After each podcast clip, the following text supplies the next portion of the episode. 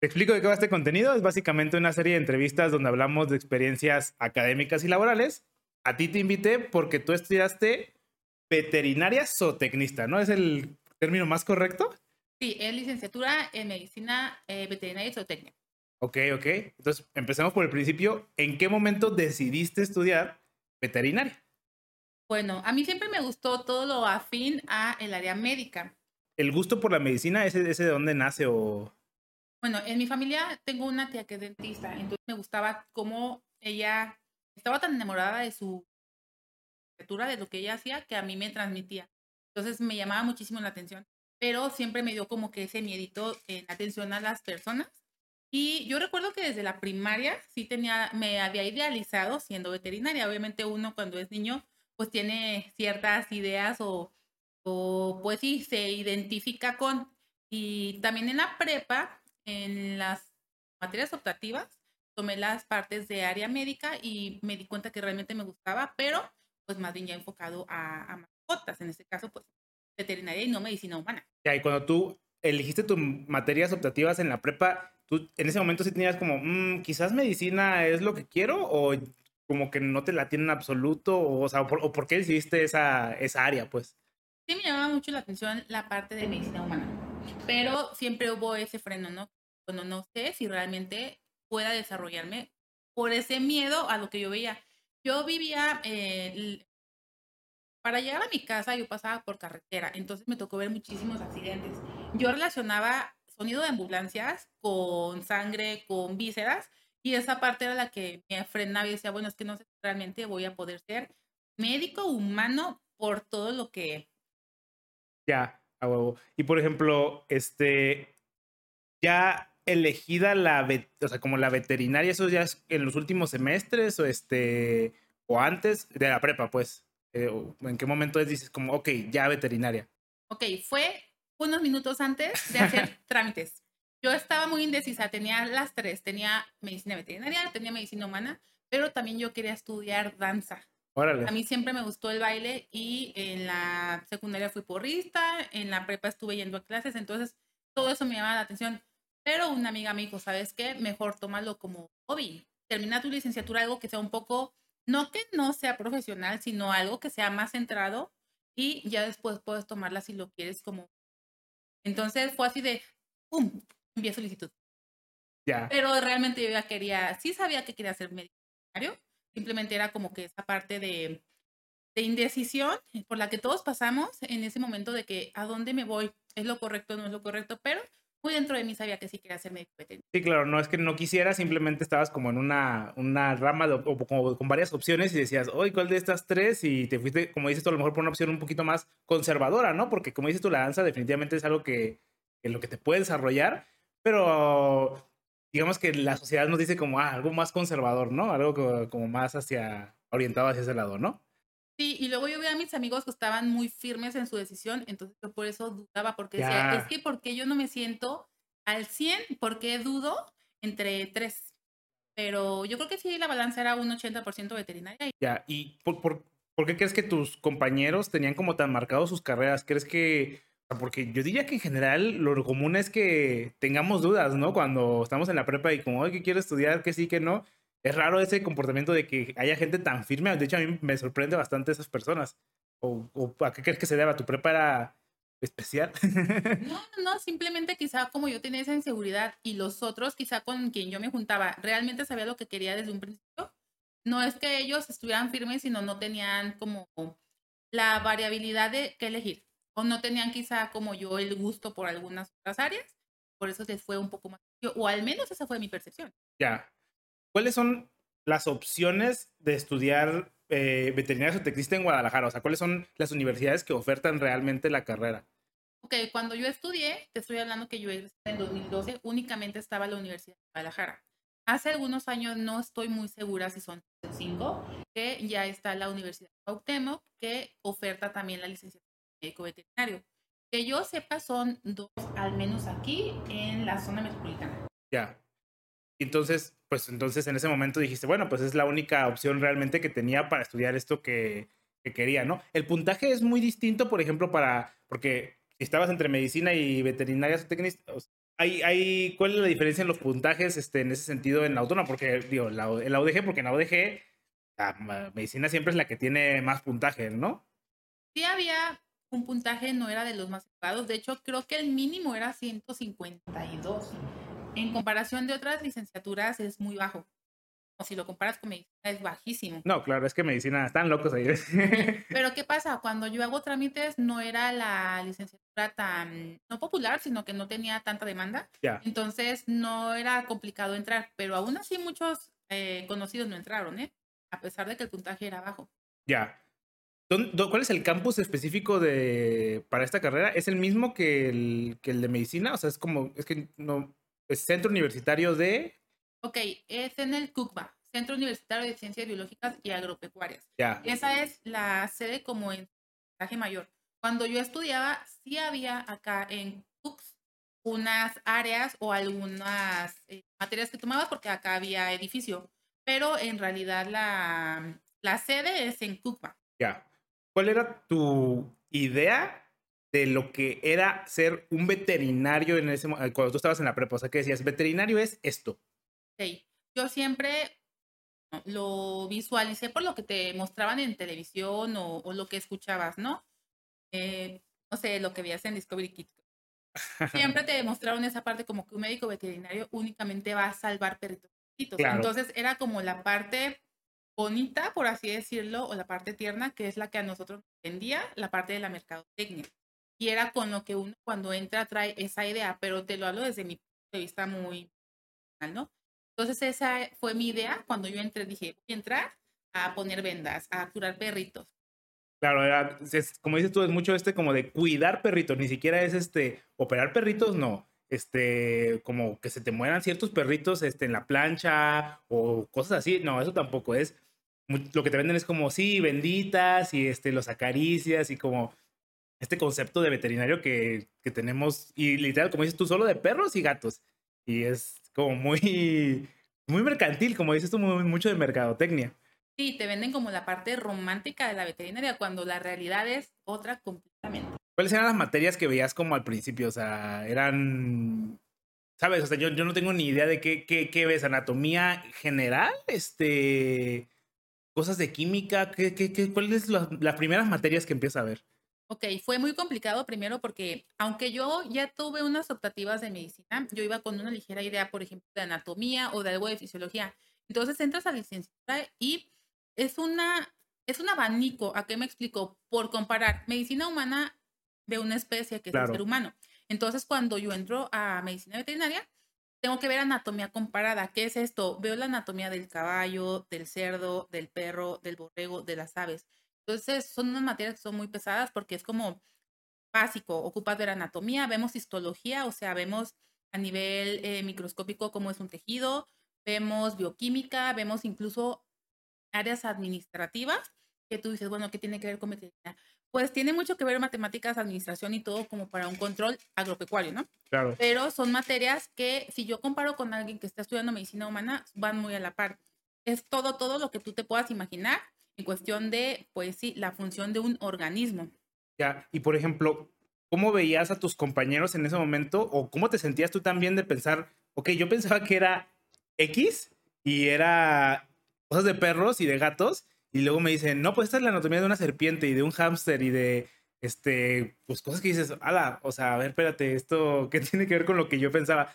¿Era mucho impacto para ti? ¿Era mucho impacto para tus compañeros? ¿O decían, bueno, bueno, ya estamos aquí? Bueno, como mi grupo fue muy, fue muy equilibrado a qué voy, tenía compañeros que ya venían de familias de ganado, tenía compañeros que a lo mejor ya habían estado, no sé, trabajando en el zoológico, que tenían alguna experiencia por haber ido a algún voluntariado. Entonces, nosotros éramos como que muy mixtos. ¿A qué voy? No fue como que nos diéramos de tope, pero sí a lo mejor los que estaban más enfocados a agropecuario ya le llevan más el rollo porque cuando yo entré había muy poca información de maestros pues que nos dieran algo acerca de pequeñas especies, que era lo que a mí me idealizó, que eran perritos y gatitos. Entonces sí había como que mucho... Varias personas, bueno, varios de mis compañeros no sabían como para dónde irse, ni siquiera si realmente era lo que querían. Por lo mismo de que como te lo vendían mercado técnicamente bien bonito, a lo mejor había los que querían realmente aprender de serpientes y pues no te la dan. O había quien sí quería producción de aves y porque tengo que ver la anatomía de un caballo, ¿no? Entonces sí había como que eh, inestabilidad en lo que buscábamos o en lo que esperábamos, por, pues porque la realidad de la licenciatura en aquel momento era más enfocado a grandes especies, que es todo lo de eh, ganado, lo de... Pues sí, grandes especies. ¿Ha, transicionado en los últimos años o crees que sigue siendo muy fuerte ese, ese aspecto? No, ya hay una transición muy amplia, tan así que las generaciones actuales ya están metiéndose a la clínica de pequeñas especies. ¿A qué voy? Cuando yo estuve estudiando era bien complicado que alguien me diera a mí la oportunidad de ir de voluntaria a una clínica, que si no eran muchas, pues las que había, pues tú ibas y pedías esa oportunidad porque tenías la intención de aprenderlo.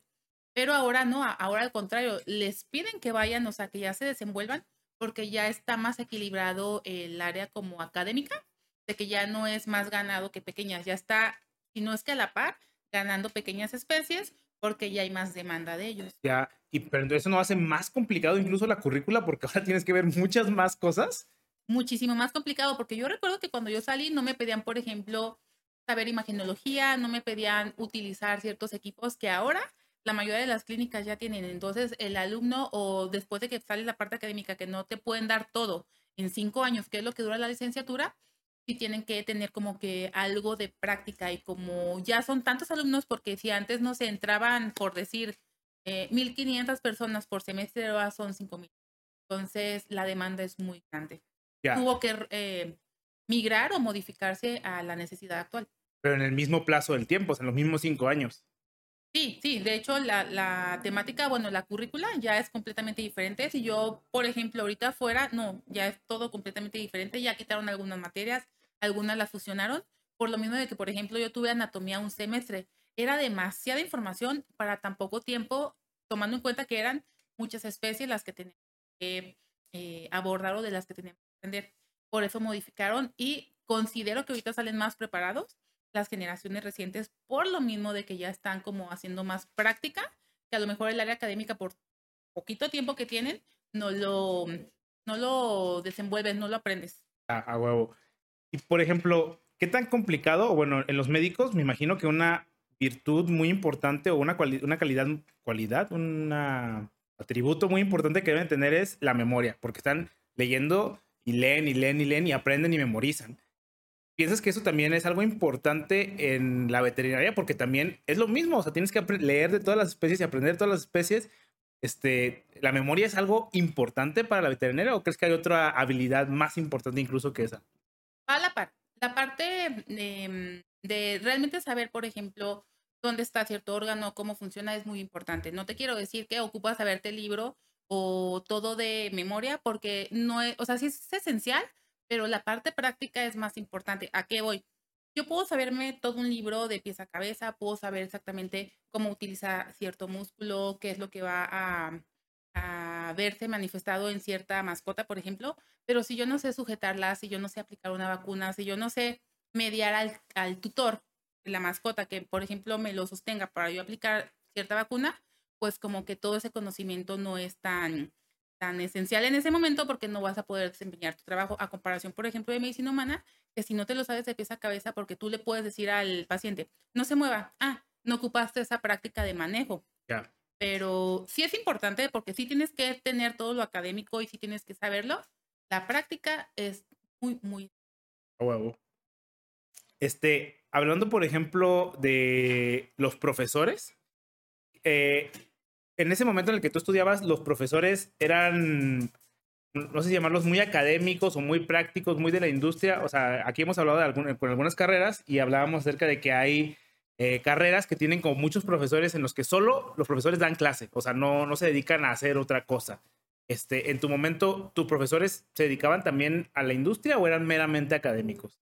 No, de hecho, la parte de mi formación fue muy práctica porque precisamente los maestros trabajaban, como era todo de ganadería, teníamos que salir a campo. Entonces, los mismos profesores sí estaban ejerciendo y casi todo era, te doy una plática rápida de lo que vamos a ir a ver.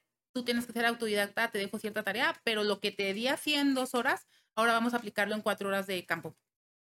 Ya, y entonces, ¿cuánto duraban las materias? O sea, en cuestión de tiempo, del lapso de tiempo, ¿eran largas o cómo funcionaba eso? Dependía de la materia, ¿no? Había materias que a lo mejor sí estaban fraccionadas en ciertos días, eran de dos o tres horas, y a lo mejor ahí no alcanzabas la parte práctica, pero había materias que eran, no sé, de 7 de la mañana a 3 de la tarde, y era cuando se prestaba a estar haciendo cosas fuera de la escuela, en este caso la parte práctica, que era a lo que se dedicaban mis maestros porque eran más de grandes especies. Ya. Y ahora, por ejemplo, ¿cómo crees que es en ese sentido la universidad, considerando que las pequeñas especies también están agarrando mucho auge acerca de eso? O sea, también tienen que, ya no tienen que ir al campo a hacer prácticas, ¿no? O sea, ¿cómo, cómo funciona esa parte práctica en, en pequeñas especies? Lo que te comentaba de que ahora los alumnos tienen que ir a hacer voluntariado a clínicas particulares porque ahí es donde vas a aprender de mascotas o en este caso perros y gatos, que son pequeñas especies cuando antes tenías que moverte quizá a, un rancho, ¿no? Es un poco más sencillo, pues porque hay muchas clínicas. Entonces, incluso la parte práctica está más diversa porque ya no son 30 alumnos en, en cinco horas, sino ahora son diferidos, cada quien va a su tiempo y en diferente. Ya, o sea, de alguna manera cada quien va como a su ritmo en ese sentido. Y por ejemplo, ¿cómo, cómo controlan no sé cómo decirlo, o sea, ¿cómo, cómo evalúan a los alumnos en ese sentido? O sea, cada quien tendrá experiencias distintas del campo, entonces tú, tú en la materia, ¿cómo los evalúas? ¿Es un examen meramente teórico? ¿Sabes? O sea, ¿cómo, ¿cómo se evalúan ese tipo de materias? Hay pocas materias que te evalúan la parte práctica. Su mayoría son las partes de los exámenes. Pero siempre cada profesionista va a tener diferentes capacidades y diferente manera de aprender. Yo, por ejemplo, soy muy práctica. Yo sí te puedo leer un libro, pero yo ocupo hacerlo. Entonces, quizá aquí es donde va a diferir que aunque dos alumnos vayan a la misma clínica, cada uno aprenda diferentes cosas que va a llamar la atención y va a tener diferente aprendizaje. La parte de la evaluación es, por ejemplo, la materia. Supongamos, ¿no? Que estás tomando la materia de clínica. Entonces, llevan un temario y dentro del temario los profesores les dicen, necesitamos que ustedes vayan a practicar lo que vimos en la temática. Ellos van a las clínicas, puede que hablen con el encargado, puede que simplemente les toque aprender lo que vaya saliendo día a día y así es como se va a evaluar. No porque a lo mejor en la clase hayan visto, mm, por decir algo, eh, toma de eh, muestras fisiológicas, más bien de toma de constantes fisiológicas. Quizá algunos lo hacen y otros no, porque no todos van a tener esa oportunidad de hacerlo, aunque vayan necesarios. No a todos nos dan la oportunidad de meter mano, por así ya, por ejemplo, esa materia de clínica, ¿qué, es? ¿Como análisis clínicos o qué, qué, ven en la materia de clínica? La materia de clínica es más bien como todo en general. ¿A qué me refiero? Vas a ver cómo hacer una consulta, una vez que haces tu consulta, qué tipo de herramientas requieres para poder llegar a un diagnóstico y dar un tratamiento. Se podría decir que en todo eso se engloba la materia de clínica. Ah, huevo. Tratando de pasarnos también un poquito hacia lo de este, especies grandes, pues me imagino que era algo que no, que no te imaginabas que ibas a ver en ese momento. Es, es impactante, este, como... Me imagino que hay muchas cosas que tienes que hacer con las especies grandes que dices como, órale, este, esto está raro, ¿o no? O, no, no, no raro, pues, pero este, es, es algo que no esperaba. ¿Te pasó mucho en, en ese sentido o no, no tanto? Pues es que a mí me encantaba todo. ¿A qué me refiero? Sí, bueno, yo siempre quise estar en bovinos, en ganado. Mm. Sí me gustaba esa parte de pequeñas especies, pero a mí me encantaba estar en los ranchos. Entonces, para mí no era como que algo impresionante, al contrario, a mí me gustaba ensuciarme. Eso, todo un mundo muy diferente. ¿Por qué? Porque, por ejemplo, de que tú te visualizabas a cómo te lo manejaba la parte de, la mercadotecnia, que era cuidar animalitos, llegas al campo donde tienes que corretear, asolearte, ensuciarte, te patean, te tumban. Entonces, todas experiencias son nuevas, pero no son como que impactantes, pues porque no es algo como muy fuera de lo que ya conocemos en la mayoría, ¿no? Que es, por ejemplo, el manejo. Algún día te tocó ver a lo mejor cómo jalaban una vaquita, a lo mejor algún día te tocó ver que montaban un caballo, entonces son cosas como muy similares, solo pues enfocadas a la parte médica. Ya, o sea, tú te fuiste enamorando de la parte de especies grandes, ¿no? O sea, Sí, a mí me encantaba y te digo, yo era la enfadosa que siempre metía mano a todo. Si el maestro decía quién, yo iba y ofrecía y me involucraba, pero para mí no era como que algo muy fuera de, del área de medicina veterinaria, porque cuando estás en la parte académica te das cuenta que tienes que abarcar todo, ¿qué? Todo, hasta aves, cuando a lo mejor tú nunca te imaginabas que ibas a ir a aprender algo de aves. Ya lo que me llamaba la atención es que, por ejemplo, el, hay una estatua en, en esta universidad que es este, pues muy popular. y, o sea, ese tipo de cosas era a lo que me refería cuando, cuando decía impresionante. O sea, pues eh, la estatua para describir de alguna manera, pues es este, una señora que le está metiendo mano a una vaca. Este, y, o sea, esas son cosas que, que, supongo que tienes que hacer, ¿no? No, no, o bueno, no sé si tienes que hacerlas, pero es, es, es común, ¿no? Ok, sí, pues es que cuando estás ahí en el área te das cuenta que es un manejo. Quizá para ti que estás fuera dices, ¿por qué le están metiendo la mano a una vaca? Bueno, cuando estás dentro de la escuela ves que es para hacer alguna palpación o para hacer alguna inseminación.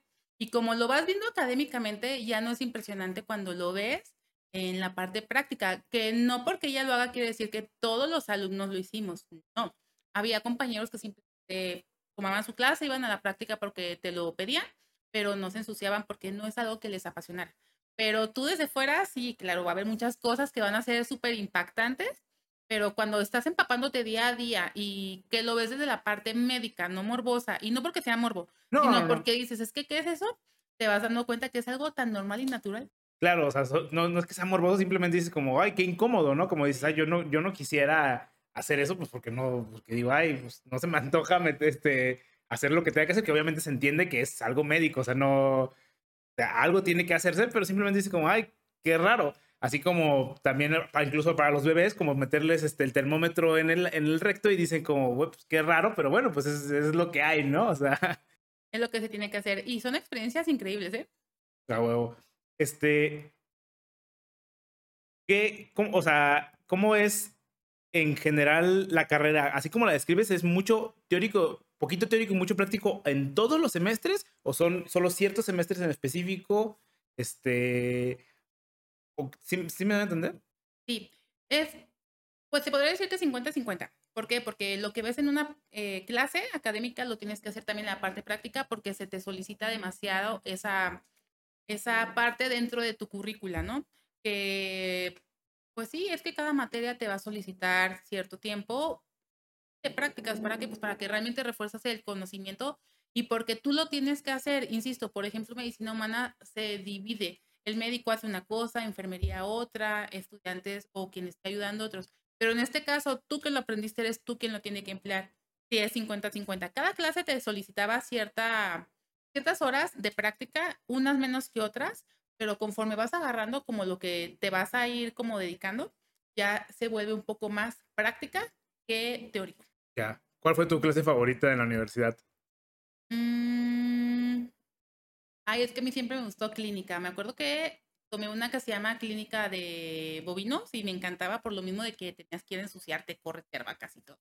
Pero también me gustaba terapéutica de pequeñas especies.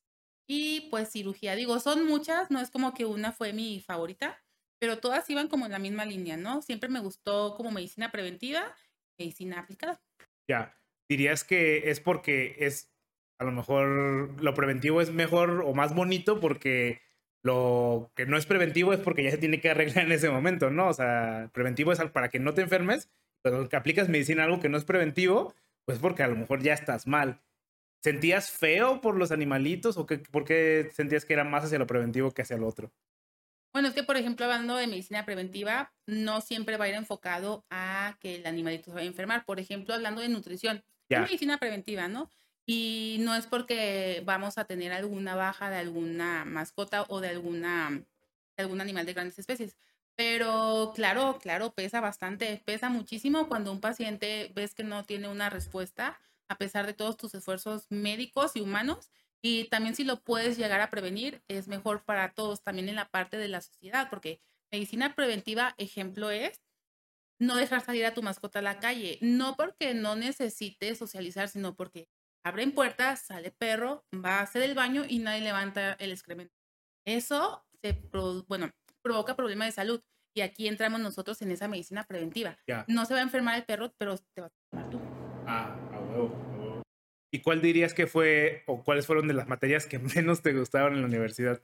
Ay, las administrativas no me gustaban. ¿Por qué? Porque no te gustaban. Pues bueno, para empezar, porque va mucho con tu perfil, ¿no? Decías, es que a mí la veterinaria lo que me gustó fue como ensuciarme, hacer manos y, ¿sabes? Como es todo esto de manos a la obra y lo administrativo pues tiende a ser lo contrario, ¿no? Como oficina, este, el Excel, que como que aquí, que meter acá, o sea, ¿era por eso?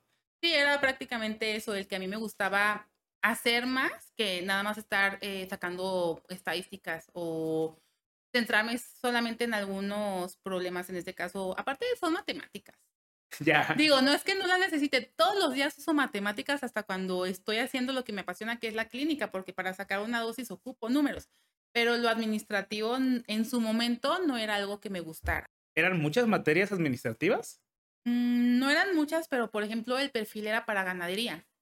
Te lo daban enfocado como a, por ejemplo, qué espacio requieres para cuánto ganado, eh, llevar estadísticas, llevar contabilidad, más enfocado como al área, em, por así decirle, producción carne, o para ver cuántas vacas, cuánto vas a generar de leche, todo más bien como enfocado a ventas o a, pues a generar. Sí, como dices tú, mucho de ganado, ¿no? Como, ¿cuánta gente de, que estudió contigo en ese momento veías que tenía ya perfil orientado hacia el ganado, o sea, como familias de ganado o algo ya que ya tiene su rancho, ¿sabes? ¿Era, común? Muy común. Por ejemplo, si mi grupo era de 25, 18 ya tenían algo eh, en lo que habían trabajado familia o ya tenían a dónde dirigirse, pero porque eran foráneos, ¿a qué me refiero? No eran personas que vivían aquí en Guadalajara. Quizá venían de, no sé, de, de Tepa o de otros lugares y por eso traían ya ese perfil. Ya. Este, ya acercándote al final de la carrera, por ejemplo, me imagino que no es necesario hacer prácticas profesionales, ¿no? Porque pues la clínica ya, ya está implícito en eso, ¿no? O sea, ya, o, tú tienes que hacer horas de, de, de prácticas profesionales.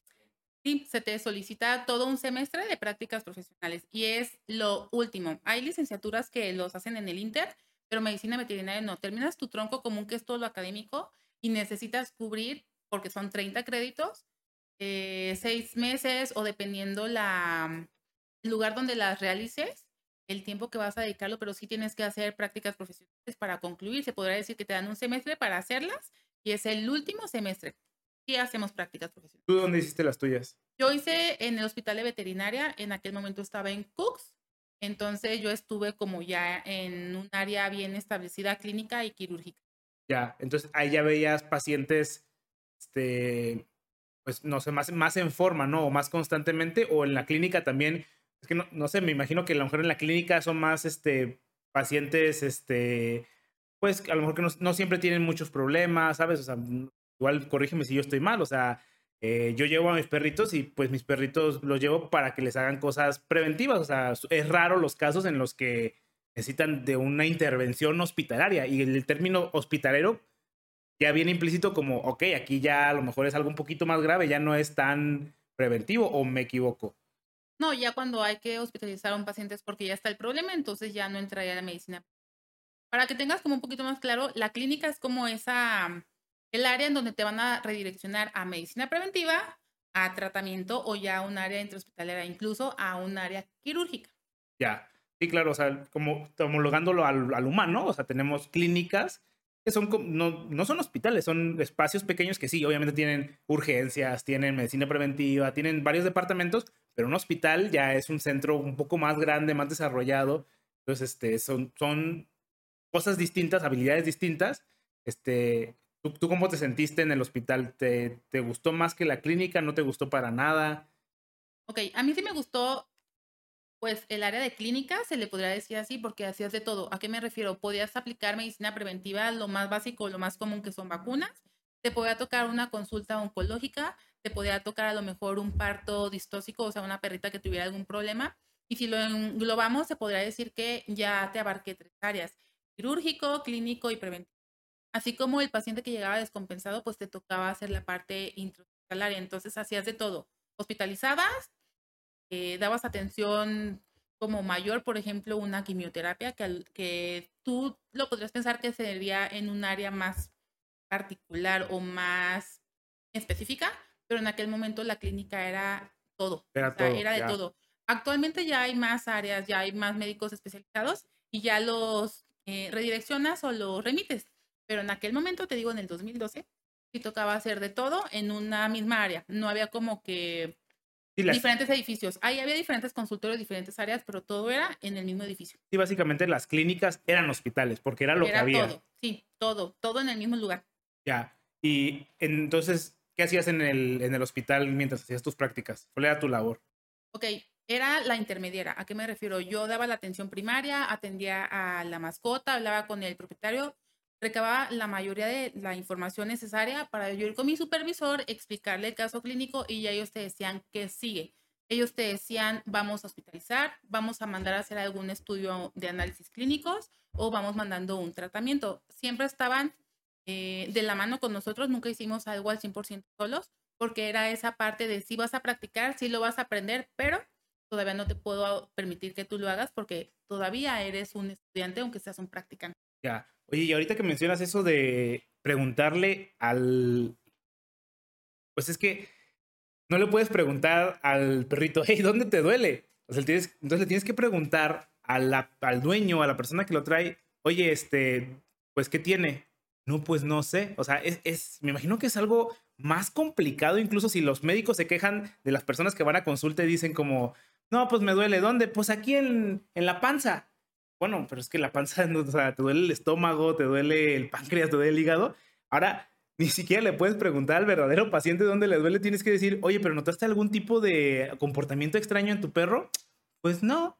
O sea, ¿cómo, cómo sacas la información de, de alguien que no siente el dolor verdadero o que no tiene también la experiencia de, decir, no, pues lo he visto triste, no, pues he estado rengueando, ¿sabes?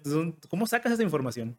Tienes que ser muy inteligente porque el tutor de la mascota siempre te va a negar información. Y si tú preguntas, ¿lo hiciste? Si se siente acusado, te va a decir que no. Entonces, tienes razón, es muy complicado tratar con mascotas porque no en dónde les duele hasta que tú lo revisas. Por eso la importancia de no dar consultas en línea o de no mandar mensaje. ¿Me puedes decir que tiene mi perrito? Porque necesitamos revisarlo. Primero tenemos que hacer como si fuera una entrevista. Te preguntamos todo lo necesario para ir como dándonos una idea del panorama de por dónde puede estar el problema de la mascota. Ya que recapitulas la mayoría de la información, ya que le sacas entre tirones y no tirones al cliente toda la información, ahora sí tienes que tocar a tu paciente tocas, este, revisas, mueves, observas bastante si algo le duele, si no le duele, y de ahí determinas, por ejemplo, si hay que hacer algún estudio, porque si la información del tutor más lo que el paciente te está demostrando en su revisión no te da como que una idea muy específica, sigue la parte de, de laboratoriales o de imaginología. Te digo, es muy complicado porque el tutor de la mascota siempre te va a ocultar información. Ya, ¿y hay como técnicas para sacarlo? ¿O eso te enseñan en la universidad? ¿O es algo que literal tienes que aprender tú solo así como a la práctica? No, te toca aprender porque a lo mejor tú ves a la persona bien segura, porque son muy inteligentes. Por ejemplo, les preguntas, ¿qué le dio de comer a su perrito? No, no le di nada, pero es que le duele la panza. A ver, dígame usted, no es que no le di nada. La pregunta era, ¿él que agarró? Ah, no, es que yo no le di. Él fue y sacó del bote un hueso. Ay, te estoy preguntando, dime que tú lo viste, ¿sí me explico?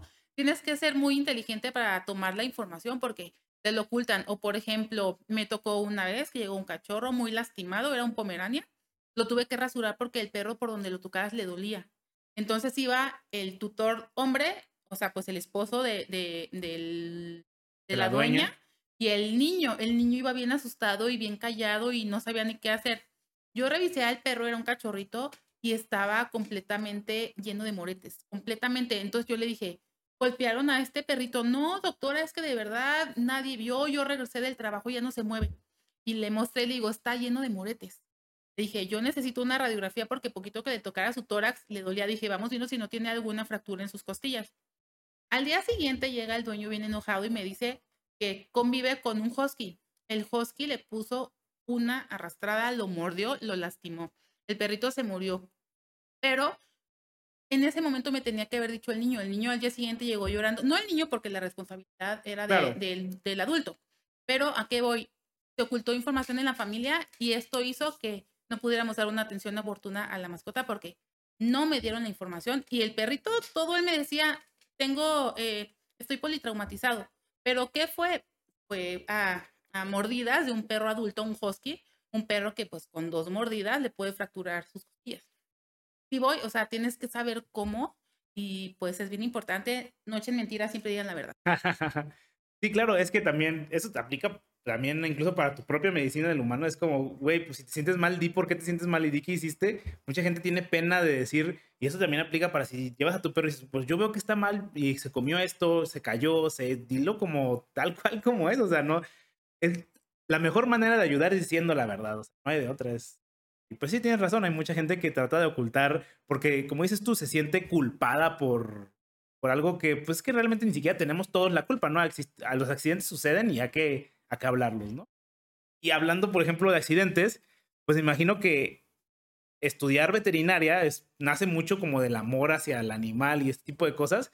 Y al mismo tiempo que es mucho amor hacia el animal, es, me imagino, también duro, pues, este, perder pacientes, ¿no? Tú, este, o sea, sientes más ese, esas pérdidas. No sé si me voy a entender. O sea, es que cuando quieres algo tanto y amas tanto algo, me imagino que, que se te vaya de las manos es, es duro. ¿Aprendes a convivir con ello o es algo que siempre te atormenta? Ok, es muy difícil porque causas demasiada empatía hacia tu paciente. Entonces, quizá hay quien lo vea como que un animalito, bueno, sí, es una vida, esa vida es muy agradecida. Digo, también hay mascotas que te muerden cuando los quieres ayudar. Sí, claro. Pero en la mayoría das tanto de tu persona por esa empatía, por ese amor, por ese conocimiento, por esa responsabilidad que tienes hacia esa vida, que es muy, muy duro cuando lo pierdes. En este caso, pues sale de tus manos. Y pues también la parte del tutor de la sociedad que te quiere echar esa culpa de que tú lo tenías que haber hecho, pero tenemos que estar muy conscientes que tenemos un límite médico y un límite humano el organismo va a reaccionar o no, pero no puedes evitar no encariñarte y que te ven y te mueven la colita. Es que es, es bien bonito que, un paciente te, te dé esa muestra de cariño, porque nosotros lo relacionamos como que es un agradecimiento, entonces pesa y bastante. Ya, oye, y es común esto que, que se enoje, o sea, que te echen la culpa de que al, si tú tuvieras la culpa de las cosas. Súper común, pero te llevan al perrito, ejemplo, tres días de diarrea, tú lo hospitalizas y al día siguiente por algo, no sé, fallece. Entonces, a ti te echan la culpa porque tú lo mataste. A ver, hay que estar bien conscientes que el veterinario no estudia para matar, claro. estudia para salvar. Entonces, si tú llevas a una mascota o a un organismo, por así decirlo, desequilibrado, ya que tanto puedes hacer por él si el tiempo es clave. Y es ahí donde, pues ya te dice culpa, que a lo mejor tú tuviste mala praxis, cuando en realidad la negligencia viene desde casa porque no lo atendieron a tiempo. Así como no dudo que en alguna ocasión nos haya ocurrido que algo salió mal por algo que hicimos. Pero la mayoría de las ocasiones cuando te reclaman, cuando estás en redes sociales que te están quemando, que te amenazan, que van y golpean, también algunos colegas los han golpeado, es por negligencia del de tutor. Y, o sea, bueno, ya golpear personas ya es pasar a mayores, pero también, o sea, se, se, se pasa mucho, o sea, pasa a mayores, eso es lo que quiero preguntar. Obviamente golpear es algo que no se debe de hacer, pero esos, esos, esa gente que hace esas cosas ya que están muy mal, este, ¿son muchas o crees que queda mucho más en, el insulto? ¿O hay gente incluso que se va a cosas legales o qué tan común es, sabes? Es común, no tanto, porque pues no puede proceder algo legalmente si no tienes todas las bases. Ejemplo, que se haya muerto una mascota en tus para que peritaje, por ejemplo, pueda determinar que tú hiciste algo mal, tiene que hacer estudios de necropsias, tienen que hacer cosas que se un costo y que el tutor no lo hace. Entonces, quizá la parte legal no lleguemos tan allá, pero es, son pocas las personas. Son malas personas que actúan por la euforia del momento y quizá tú dices, no es tan común, es muy, muy común. A mí me llegaron a gritonear, no que me tocaran ni nada, porque pues yo siempre tomaba mi distancia, pero me llegaron a decir, no hay un nombre si no me arreglaba. O sea, desde ahí sabes que iban a algo físico y pues no, hay que tener este la paciencia. Entiendo que muchas veces la pérdida de una mascota no queda en una mascota, es un miembro de la familia, pero tienen que tener sus límites las personas y no lo tienen. No sé por qué se sienten con ese poder y es demasiado frecuente que ocurra. Este, bueno, pasando al, regresando a las experiencias este, laborales, es que ya me puse triste. sí, es, muy triste la vida de un veterinario. Este, de ahí del hospital, pues fueron tus prácticas profesionales. Este, supongo que luego tienes que empezar a, buscar chamba, ¿no? Este, ¿cuál, ¿cuál, es el proceso, como por ejemplo, para un recién egresado, como para empezar a buscar chamba?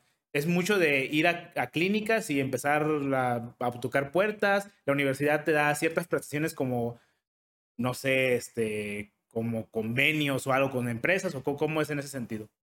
Sí te toca salir a tocar puertas.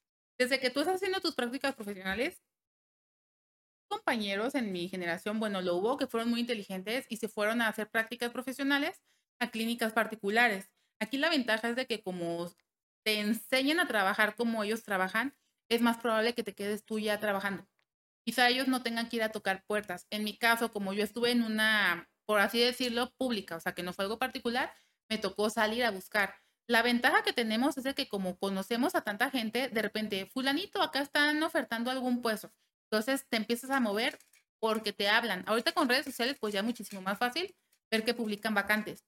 Pero te toca ir a tocar puertas porque desde que sales no tienes el perfil que requiere cada clínica y como es algo médico es algo muy delicado. Entonces te toca empezar desde abajo e incluso algunos colegas no aceptan el trabajo porque toca empezar desde abajo. Entonces es algo complicado buscar trabajo, pero sí hay. Oye, por ejemplo, ahorita que mencionas, ¿no tienes el perfil que requieren? ¿Qué, a qué te refieres con perfil? O sea, ¿tú, te perfilas en la universidad hacia algo o simplemente es porque eres muy joven o, por qué dices esto de que no tienes el perfil? Bueno, el perfil principalmente es que cumplas con lo que necesita en ese momento la clínica, el hospital, el rancho, ¿no? Por ejemplo, si yo estuve haciendo mis prácticas, por dar un ejemplo, en clínica de pequeñas especies yo no puedo llegar al zoológico a pedir trabajo porque el área en el que yo me desenvolví no, no da para que yo ayude en el puesto, que lo que ellos ocupan es personas que lleguen a trabajar y no personas que capacitar. A eso me refiero con que no cumplas el perfil que en el momento están solicitando. Ya. Entonces, ¿tú cómo, empiezas, cómo consigues chamba? ¿Tú vas, tocas puertas y cuánto, cuánto tiempo te tomó? Este, ¿es, ¿Es algo corto? ¿Es tiempo largo? ¿Cómo, cómo funciona eso? Ok. Mm, yo soy muy dada a así durar tiempo en mis trabajos. Entonces, cuando yo estoy durante las prácticas profesionales, yo consigo trabajo. Entonces, por la mañana hago mis prácticas, por las tardes trabajo. Cuando yo concluya la parte académica y práctica, yo ya puedo, yo ya tengo más bien el trabajo seguro, puedo dedicarme a él. Una vez que salgo de ese trabajo, que fue como que desde que arranqué, sí me costó trabajo porque sí fue varias entrevistas y me tocaba ver cosas como desde salarios muy bajos, no porque uno quiera ganar mucho, sino quizá porque tus necesidades son tales y ocupas cierto ingreso y pues te toca tocar puertas, así como el que te encantó, quizá tú no lo llenabas. Pues es eso, es ir a varias clínicas y en donde imbones, ahí tomarlo y si algo te desagrada o si puedes crecer, migras, si no, pues ahí sigues hasta que sale algo mejor. Ya, ¿tú, tú dónde empezaste a trabajar? Bien, cuando yo estoy durante mis prácticas profesionales, yo entro a trabajar a mascota. Entonces yo iba, era una empresa que te permitía tener trabajos flexibles horarios flexibles, por lo mismo de que muchos éramos estudiantes. Entonces, mi primer año de egresada yo estuve trabajando, por así decirlo, en ventas en esta tienda que es mascota, en donde se veía no parte clínica, no parte preventiva, pero sí conceptos eh, enfocados al área pues, de, medicina veterinaria de pequeñas especies.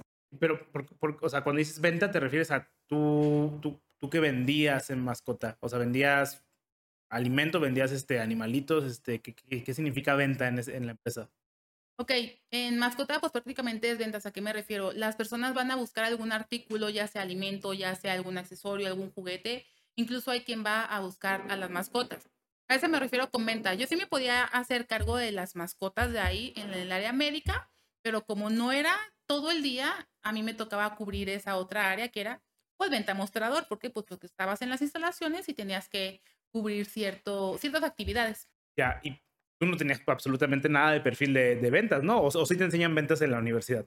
No, pero yo toda la vida he vendido, entonces yo sí tenía el perfil de, de, vender, pero lo que yo buscaba en ese momento cuando estaba en las prácticas era la solvencia económica. Entonces, el trabajo que se acopló a mis horarios y que no estaba como tan desorientado a mi área fue estar en ventas, pero también estar en contacto y en tratamiento hacia los animales. Ya.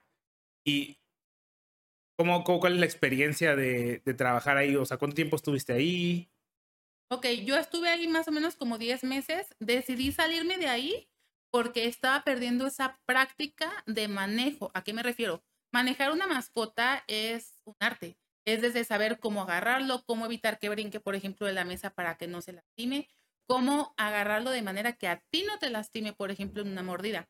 Como yo me estaba enfocando más al área de ventas, se me estaba yendo como esta sensibilidad y es por lo que yo he decidido eh, cambiar de trabajo y ahora me voy a un hospital médico veterinario. Entonces migré completamente de ventas, ahora sí empaparme bien en mi área, que era eh, la parte clínica, manejo, y ahora sí con el paciente enfermo. Ya, las transiciones son complicadas en este sentido, o sea, muchas carreras tú inicias en una rama y es muy difícil brincarte a otra rama, ¿sabes? O sea, tú, tú empiezas a trabajar en producción y es muy difícil cambiarte a lo mejor a otra rama de desarrollo o cambiarte a hacer aplicaciones web, ¿sabes? Entonces, como que el, el, donde, el donde empiezas tu carrera eh, marca mucho tu futuro de la carrera o los, las cosas que puedes hacer porque los, brancos, los brincos laterales son bastante complicados. ¿Crees que en veterinaria no, no es tan complicado o simplemente por el hecho de que fue poco tiempo no fue tan complicado? Ok, creo que no es complicado, o al menos para mí no fue complicado porque fue muy adaptable. Entonces, como yo siempre estuve en el área de ventas, para mí no fue ni complicado ni estar en ventas ni cambiarme, que al final del día cuando tú eres médico veterinario te toca vender, o sea, estás vendiendo salud. Y para mí no fue complicado, así como tengo colegas que de estar en clínica se fueron a ventas, los que están vendiendo, por ejemplo, productos farmacéuticos, regresan a clínica. Entonces, no es tan complicado porque te tienes que volver a poner a estudiar para ir ese perfil o lo que en ese momento vas a ofrecer, pero más bien es como el perfil de cada persona. Okay. te va a hacer complicado o si no. Para mí no ha sido complicada ninguna de mis transiciones. Ya. ¿Qué hiciste en el hospital? ¿Cuál era tu labor? Ok, en el hospital, pues era medicina preventiva, era hacer consultas, hacer tratamientos intrahospitalarios, atender pacientes quizá de emergencia y yo ahí no podía hacer la parte de cirugía. Era como mi única limitante, pero abarcaba todas las áreas. ¿Por qué yo no hacía las cirugías? Porque esas las hacía una persona que era de mayor rango. Si me explico, aunque tú hayas tomado en la licenciatura las materias, tu experiencia te va a permitir que ejerzas o no en ciertas áreas y también la clínica o el dueño del hospital. En este caso, mi limitante era hacer todo lo de clínica, medicina preventiva, pero no quirúrgico. O sea, pero digamos que tú tenías la cédula, la capacidad de hacerlo, simplemente por cuestiones del hospital decían, bueno, pues él es nuestro especialista en esto, que él lo haga, pero tú, tú sí puedes hacerlo, ¿no? O sea... Sí, sí, en su momento era la limitante, pero actualmente... Pues, bueno, obviamente ahorita lo puedes hacer, pues, pero en ese momento, o sea, no, no había una limitante per se, solo era... No, era meramente por las limitantes del perfil o del puesto en el que yo estaba laborando, por así decirlo, en, en aquel momento. Ya. Eh, ¿Cuánto tiempo duras en esa empresa? También duré un año. Un año por cuestiones de distancia, me tuve que salir por cuestiones de salud, porque eran dos horas de ida, dos horas de venida, trabajaba 12 horas, entonces yo salía de mi casa a las 5.15, 5 y media de la mañana y llegaba a las 10 de la noche, entonces no tenía como un descanso ni físico ni mental y pues esto conllevó a problemas de salud. Oye, cuando dices trabajaba 12 horas, ¿es, ¿es común las jornadas largas en, en, esta profesión? Sí, porque es medicina. ¿A qué me refiero? No te pueden dar, por ejemplo, un horario de cuatro horas, porque a lo mejor en cuatro horas te aventaste una cirugía. Entonces, ¿quién abarca las demás actividades? Casi siempre son horarios de ocho horas en adelante y depende si eres de día, de tarde o nocturno, porque el nocturno a veces se avienta hasta 15 horas corriditas. Ya, y hay, es guardias tal cual como si fuera pues un hospital normal, ¿no? O sea, hay guardias, hay rotación, hay turnos que son 12-12, 24-24 y todo, todas esas cosas que también existen en el lado médico también aplica para la veterinaria.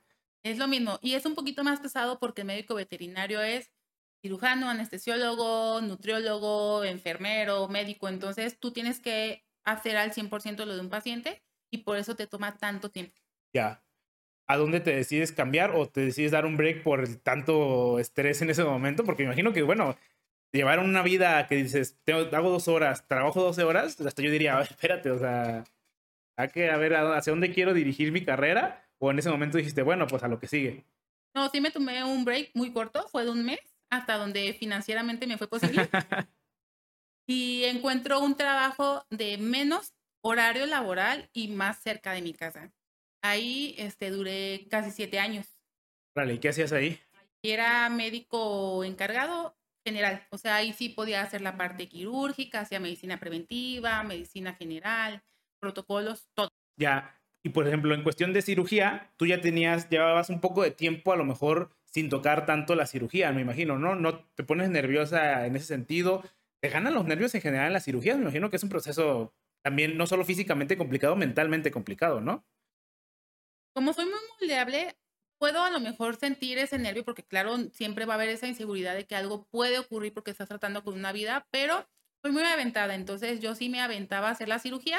No tenía la práctica que perdí a lo mejor dos años por estar en ventas, por estar en el otro hospital, pero tenía la parte visual. Yo soy muy visual, entonces decía, a ver, el médico le hacía así, así, lo voy a intentar. Y si ah, ejercía lo que yo ya tenía como aprendizaje, siempre antes de hacer una cirugía me ponía a estudiar. Entonces decía, tengo toda la parte como técnica, ahora vamos a hacer la parte práctica.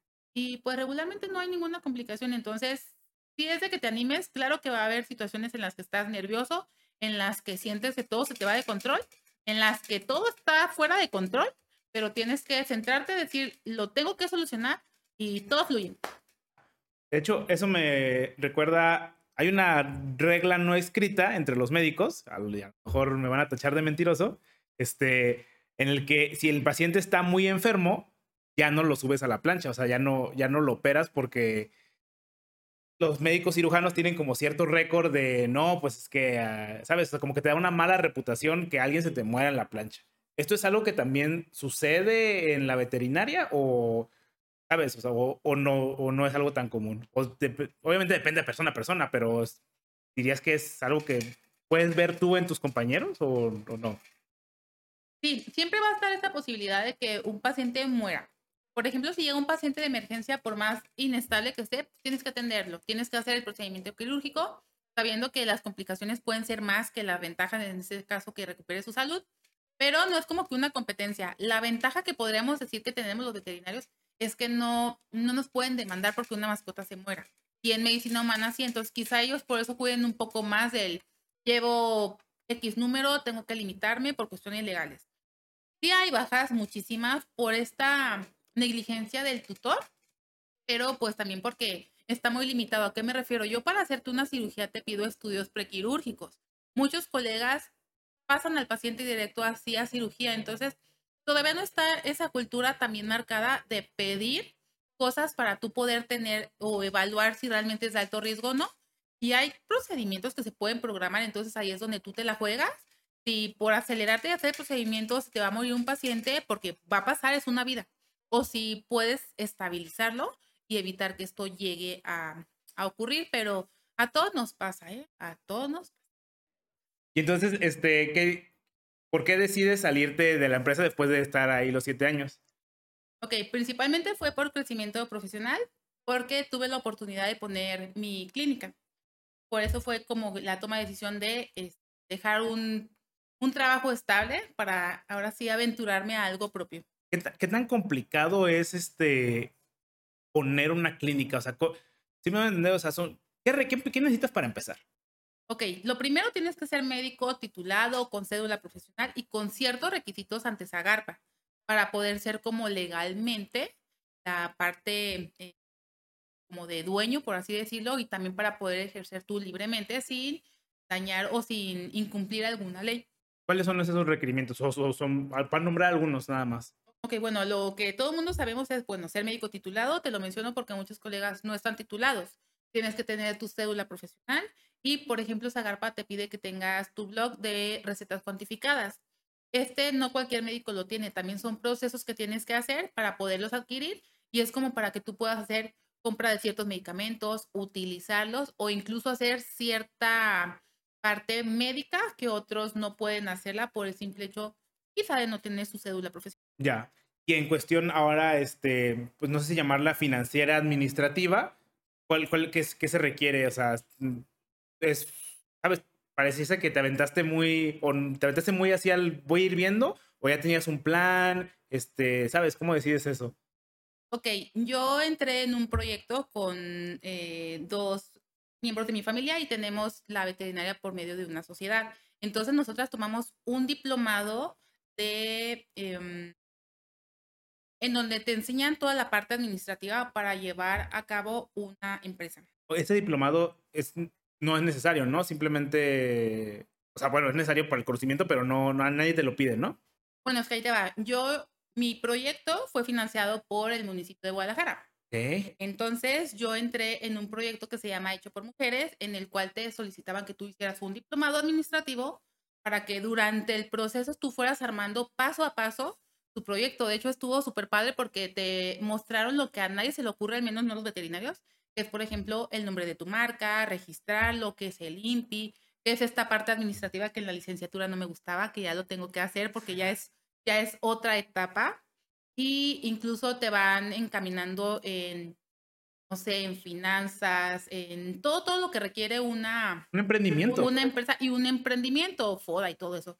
Entonces, nosotras tomamos ese diplomado para poder pasar al siguiente filtro, que era presentar tu proyecto. Hablamos frente a unos inversionistas, pusimos nuestro proyecto, lo aprobaron y ellos nos dan X número de, de dinero, nos dan la parte monetaria que es con la que nosotros arrancamos. O sea que, por así decirlo, el diplomado fue forzoso para que nuestro emprendimiento fuera de los este, que pudiera salir como ese mar rojo, que son los primeros meses, por toda esa parte de logística que llevamos para que sea un emprendimiento. Ya, y por ejemplo, ¿sabes si este, esta dinámica la, siguen, la sigue haciendo el municipio o, o es algo que ya no sabes o a lo mejor ya no sabes? Me parece que este año ya lo quitaron porque cuando yo salí fui la generación 18, entonces es algo que muchos jaliscienses, muchas personas de aquí de Guadalajara no lo sabemos. Mi proyecto era un proyecto para apoyar a mujeres.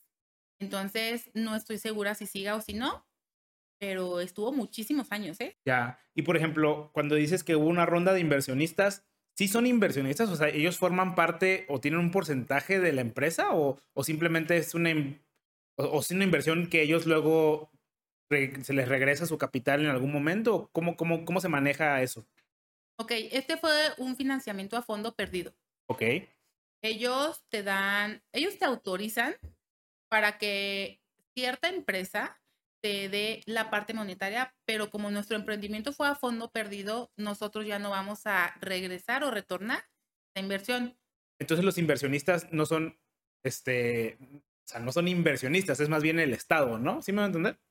Sí, más bien ellos eran como la junta administrativa que los mencionaban como los inversionistas, pero me parece que sí eran la, la junta eh, directiva más bien ellos su, su función cuando nosotros presentamos el proyecto fue autorizar, no autorizar y en caso de autorizar, qué porcentaje, si el 100, el 50, el 80. Ya, sí, simplemente era ver que tu, tu negocio realmente se fuese a mantener, que tuviera lógica, todo ese tipo de cosas, ¿no? Aunque fuese a fondo perdido porque no iban a recuperar la inversión, pero bueno, que no, que no agarraras el varo, estuvieras un mes y te fueras y ya, sí, no, entiendo perfectamente. Sí, no, y fueron muchísimos filtros, entonces no creas tú que a cualquier proyecto se lo van a autorizar. Claro. ¿Cómo es el proceso en ese momento entonces de, de, emprender? Es algo que no, definitivamente es algo que no te enseñan en la universidad. Este, ¿Tú sentías emoción por el, emprendedurismo? Me queda claro. Pero, ¿cuáles son las partes negativas de empezar el negocio? Ok, la parte negativa sería como esta migración nuevamente, que aunque yo soy muy adaptable, sí me pesó porque de yo ser, eh, más bien de que mi cabeza estuviera siempre pensando en la parte médica y capacitarme en médico y todo como para ayudar lo mejor de mí, ahora me toca dividirme, ¿no? Estar en esa parte administrativa, estar presente, estar viendo cómo mover o cómo impulsar mi proyecto, mi negocio ya, ya establecido, sin descuidar la parte médica, porque o una te absorbe o te absorbe otra. Entonces es complicado como todo proyecto nuevo porque pues vas a ver cómo te va. Tú puedes ver que a muchas clínicas en mi proyecto pues o en, mi caso van muy bien, se mantienen muchos años, pero es que hay otras que a los cinco meses ya cerraron, otras que a lo mejor al año. Entonces, pues es toda una situación y una serie de aprendizaje negativos en su mayoría, pero muchas muy buenas. Digo negativos porque no me había tocado hacer un emprendimiento, entonces no había tocado toparme con la realidad de nuevamente esta parte financiera, ¿no? Ya, y por ejemplo, ¿no sientes, eh, o bueno, muchas personas que tienen, que aman lo técnico, les cuesta mucho trabajo como, como alejarse de esto y como delegar como, ok, pues es que yo ya no puedo hacer todas estas cosas técnicas, yo ya no puedo hacer cirugías, hacer consultas, obviamente tú todavía lo puedes hacer, pero es, es complicado empezar como, uff, es que me tengo que enfocar mucho más en lo administrativo que en lo técnico. ¿Es algo que te cuesta mucho trabajo a ti? Fíjate que no fue tan complicado porque como somos tres socias, tratamos de dividir las actividades por área. Entonces, yo siempre estoy en todo metida, me gusta estar viendo y soy muy controladora. Entonces, me gusta ver que todo fluya, pero sí, este, no me toca al 100%. Entonces, no me ha costado trabajo adaptarme porque yo sigo dándole el 100% a la parte médica. Ah, huevo. Este, y bueno, sigues haciendo esto al, momento, ¿no? Vale. Entonces, este, Normalmente aquí damos dos consejos. El primero es, ¿qué le recomendarías a alguien que quiere estudiar veterinaria? Bueno, otra, pero de hecho antes de eso, o sea, ¿es veterinaria? Ahorita estamos hablando de veterinaria, zootecnista o so, so, so ¿qué? So... Eh, zootecnista, sí. o sea, o, zootecnia. O zootecnia. ¿Qué, qué, qué significa zootecnia? Okay. O sea, porque mucha gente solo es como el veterinario, ¿sabes? O sea, mucha gente omite este, este pedazo. ¿Por, ¿por qué? Ok, entonces la parte de zootecnia es como para el manejo y el aprovechamiento de, eh, ejemplo, grandes especies, ¿no? Vamos enfocado a ganadería. Ya, sí, es más este, como, pues sí, como sacarle rendimiento, como dices tú, ¿no? Como la producción, pero siempre, siempre este, viendo por el bien del animalito, ¿no? Bueno, excepto en la parte de la ganadería, ¿no? Porque ahí se mueren, pero, este, pero bueno, vamos por ahí, ¿no? No, pero mira, déjate, quito ese tabú porque okay, okay. pensarían que el decir que, bueno, tenemos eh, ganado carne y ganado de leche, muchos piensan que pobrecitos los están explotando. No, tenemos que tener en cuenta que la finalidad de ciertas razas es esa, o producir leche o engorda, por así decirlo, para que nos den más carne. Entonces, el ganadero no quiere decir que sea malvado, no. Al contrario, está dando todo de, de, sus conocimientos y de sus medios para que tú puedas tener un plato de comida equilibrado. Entonces, no porque el animalito esté en ganadería o esté en un rancho o esté en alguna canal, quiere decir que está en malas condiciones. No, el médico veterinario está encargado del bienestar animal. Aunque sea un animal que está destinado a, a morir, siempre vamos a ver por el bienestar y porque su muerte sea lo menos dolorosa y lo más digna posible. Sí, muy similar a lo mejor a lo que sucede en Japón, ¿no? Con las, con los con Wayu, que son las, las vacas que tienen un ambiente como muy... El verdadero problema quizás no es la muerte per se del animal, sino las condiciones a veces en las que están. Entonces, si eres un buen veterinario o, o tecnista en este caso, pues se trata de, de darle algo digno al animal, o sea, que no, el problema es que a veces en ciertos lugares ahí es donde no, no siempre se les da el trato digno. O el ejemplo también a lo mejor de este, las gallinas que están de libre pastoreo, ¿no? Y bueno, les dan las condiciones para que no, para que sufran lo menos posible, ¿no? Porque bueno, pero es más o menos como por ahí, ¿no? Sí, sería como esa parte de la medicina, porque pues parecía que ganadería no, pero también es medicina aplicada para, en este caso, producción. Oye, ahorita que estamos ahorita en temas un poquito este, polémicos, este, dije, ah, pues ya estamos aquí. este, ¿cómo, eh, ¿Cuál es la opinión del público en general, no del público en general, de la comunidad veterinaria en general acerca de eh, el humanizar a las mascotas? ¿Es, ¿Es polarizado? ¿Es este 50-50? ¿O si es muy como, no, no, no, la, o sea, los animales son animales que sí, no, hay que hacer, no significa que tenemos que hacerles daño, pero son animales, o sea, no, no hay que tratarlos como humanos, o está en medio, o donde pintan la raya, este... Ok, quizá esto sea más personal, cada quien tiene como su punto intermedio o su punto que sobrepase. El humanizarlos sí es un poco negativo para ellos, por ejemplo, cuando les ponen eh, uñas, cuando les colocan accesorios que a lo mejor les puede afectar en su bienestar o en su salud es bueno, por así decirlo, humanizarlo cuando pensamos en que le están dando unas condiciones buenas o que tenga una calidad digna. El animalito, ejemplo, que no sea un, perrito de azotea que no tiene donde proteger el sol, que si llueve se moja, pero también llegamos al otro extremo donde son esos perrijos. Claro. ¿Sí? No, te digo, no es malo que tú le des esa calidad digna de que estén en tu cuarto, de que tenga cada quien su espacio, pero ya a lo mejor que tu hijo no tenga dónde dormir, pero que el perrito duerma en tu cama o así, quizá ya estaremos yendo como al extremo, que es lo que muchos veterinarios estamos en contra, porque le están quitando esa esencia de ser una mascota y le estás provocando problemas de salud, problemas eh, de comportamiento que al final del día son considerados como maltrato. Entonces, por incluirlo, incluirlos, perdón, en la familia los están maltratando y eso pues conlleva a denuncia penal. Claro, el ejemplo, ejemplo, lo de las uñas, ¿no? Eso sí es como dices, ok, eso ya... Innecesario. Sí, o sea, el, el, la palabra importante aquí es humanizar, ¿no? O sea, que es un, como es un gris tan gris, para, quien, para cada quien humanizar es una línea donde está en un lugar y para otra persona es otra línea que está en otro lugar. Y es, es ese término muy ambiguo donde sí, el problema es humanizarlos, pero ¿qué significa humanizar? Y ahí es donde entran muchos matices de gris, ¿no? Me imagino. Sí, aquí a lo mejor lo que podríamos ver es en el momento en el que ya le estás quitando la esencia a la especie, ejemplo, al hámster, si ya le estás poniendo ropita, ya no es un hámster, ahí ya estás pasando esa línea que quizá para alguna persona sea, es que todavía no lo humanizo, no es que ya le estás quitando su, esencia de, de, la mascota o de la especie, en este caso, un ratoncito o un hámster o un conejo, por mencionarlo, no ocupa un, un gorro. Pero qué bonito, lo estás humanizando. Entonces, ahora sí, regresando a las preguntas, bueno, las últimas dos preguntas. La primera es, ¿qué le recomendarías a alguien, ahora sí, que le quiere estudiar veterinaria? Ok, primero tienen que ser muy sinceros consigo mismos. Estudiar veterinaria no es todo bonito. Va a haber ocasiones en las que tengas que hacer cosas que van en contra de ti, pero por el bienestar del animalito o por el bienestar de la ciencia. Entonces, sí es conveniente que vean este tipo de videos para que conozcan más a fondo qué es así como los que tienen una idea vaga de lo que es ser médico, que tengan como algo bien centrado, pero que si es su, su gusto, sí lo hagan. O sea, digo, durante la licenciatura se van a encontrar con un abanico de posibilidades. Unos entramos queriendo ser siendo una cosa y salimos siendo otra completamente distinta. Entonces, anímense. Es muy bella la, la, la licenciatura. ¿Y qué le recomendarías? La segunda pregunta es: ¿qué le recomendarías a alguien que quiere poner una veterinaria, que quiere emprender en hacer una veterinaria? Lo que haces ahorita.